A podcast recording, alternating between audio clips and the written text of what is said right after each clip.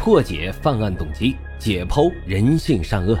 大家好，欢迎收听老白茶馆，我是主播莫不白。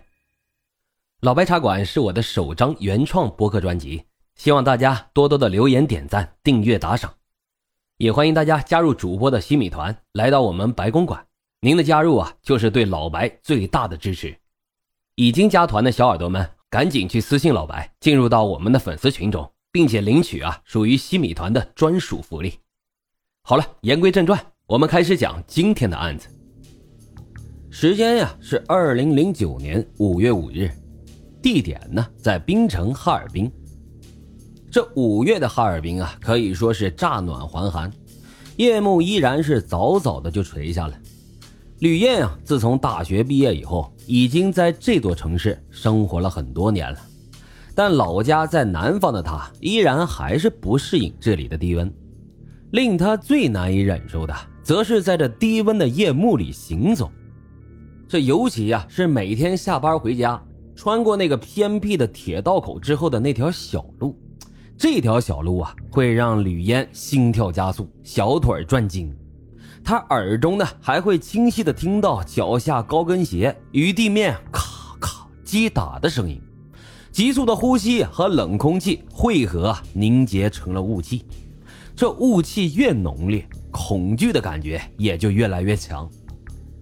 请快点走，火车要来了。这几天呀，这铁路口呢增设了一个执勤民警，但是吕燕啊经过这里时，依然会习惯性的紧张，脚步也依然会不由自主的主动加速。请不要通行。吕燕呀，在离开道口大约十来米的时候，听到后面那位执勤的民警用手持喇叭高声的喊着，内容啊，已经和自己刚才经过道口的时候完全相反了。吕燕暗自庆幸，多亏自个儿走得快点，否则啊，就给这火车给拦下了，又要晚一会儿才能到家。吕燕的脚步呢，的确很快，在这一辆火车经过之前。只有他和另外两男一女是走到了火车道的这一边，而大部分的人都留在了那边。火车道这一边啊是居民区，人们在傍晚的时候都往这边来，很少有人会往铁道的那边去。这吕燕下意识的回头啊，他看到这铁路这一边，除了那位认真履行职责的警察，正有一个男人疾步朝着道口走来。这吕燕不禁就觉得有些奇怪。走那么快有什么用呢？火车都从那经过了，到了道口啊，他还得搁那等着。就那几步道，着啥急呀？那位警察呢，正面对着轰隆隆驶过的火车。那男人转眼就到他的身后了。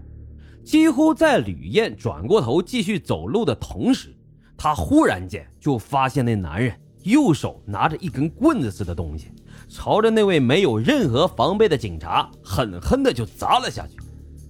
这吕燕猛地就停住了脚步，迅速转身打眼儿，这么一瞧，这血腥的一幕随即让他大声尖叫了起来。那个男人啊，突然从后边持着棍棒就连续猛击警察的头部，警察没有任何还手的机会，他的警帽也被打落了，头被打得像个血葫芦。当他整个人都如同面条一样瘫软在地上的时候，那男人依然是不肯停手。又凶残的连续的猛击了数下，显然呢，这是要把他往死里整。警察一动不动之后，这名男子弯身俯腰，从他身上鼓捣了一阵，似乎在他身上拿走了什么东西。那男人显然是有备而来，从上前袭击到他离开，仅仅用了不到一分钟左右的时间。而在这短短的六十秒左右的时间里，吕燕几乎是一直在惊叫着。他把手包扔在了一边，双手抱着头，几乎啊都快喊得昏厥过去。但是他的尖叫声没有人能够听到，因为这火车路过道口时长时间的鸣笛，那振聋发聩的声音遮掩了一切。这火车是渐渐远去了，火车道另一边的人们也开始往这边走。可是，一眨眼见到了倒在血泊中的执勤民警，人们都傻了。因为他刚刚还在他们面前手持着喇叭喊着“请不要通行，请不要通行”，这眨眼之后怎么会是这种场景？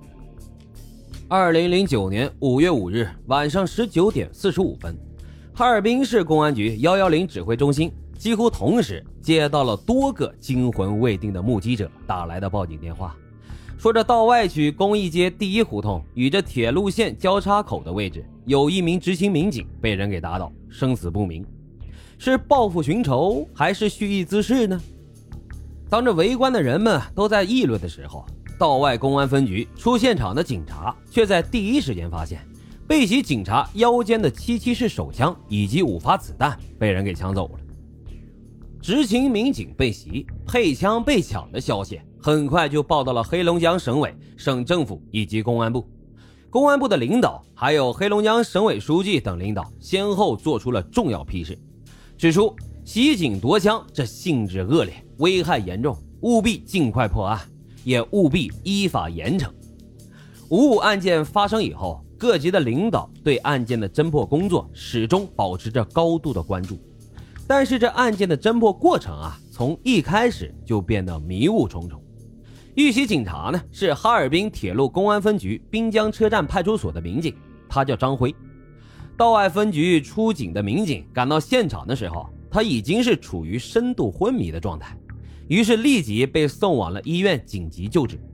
经过诊断，张辉左眼眶骨折，右眼球已经被人打爆，后枕部以及额部有八处钝器的创伤，右手无名指骨折。办案警察最希望张辉能够提供一些和犯罪嫌疑人有关的情况，但是他的伤情根本就不允许。现场周围包括吕燕在内的若干名群众提供了一些情况。但是由于天黑，光线不好，没有人能够提供犯罪嫌疑人具体的一些体貌特征或者是衣着特征。同时，现场周围聚集的群众过多，现场勘查的民警没有获得鲜明的足迹特征。吕燕在惊恐中向警方介绍说，犯罪嫌疑人所持的凶器是类似于棍棒一类的东西。他还指出，犯罪嫌疑人做完案以后不是跑掉的，而是快步走掉的。似乎走的时候很从容，很镇静。案发的当天晚上，省公安厅专门调来了功勋警犬，警犬在现场周围细细的嗅了一番，就开始了追踪。但是追出去仅仅不到一公里，就失去了方向。随着案件侦查工作的开展，案件突破口却始终没有出现，而困惑却是越来越多。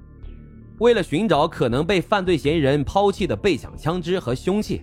警方还利用案发的第二天凌晨行人稀少的时节，组织地方和铁路三百多名警力在现场附近进行搜索，结果啊还是一无所获。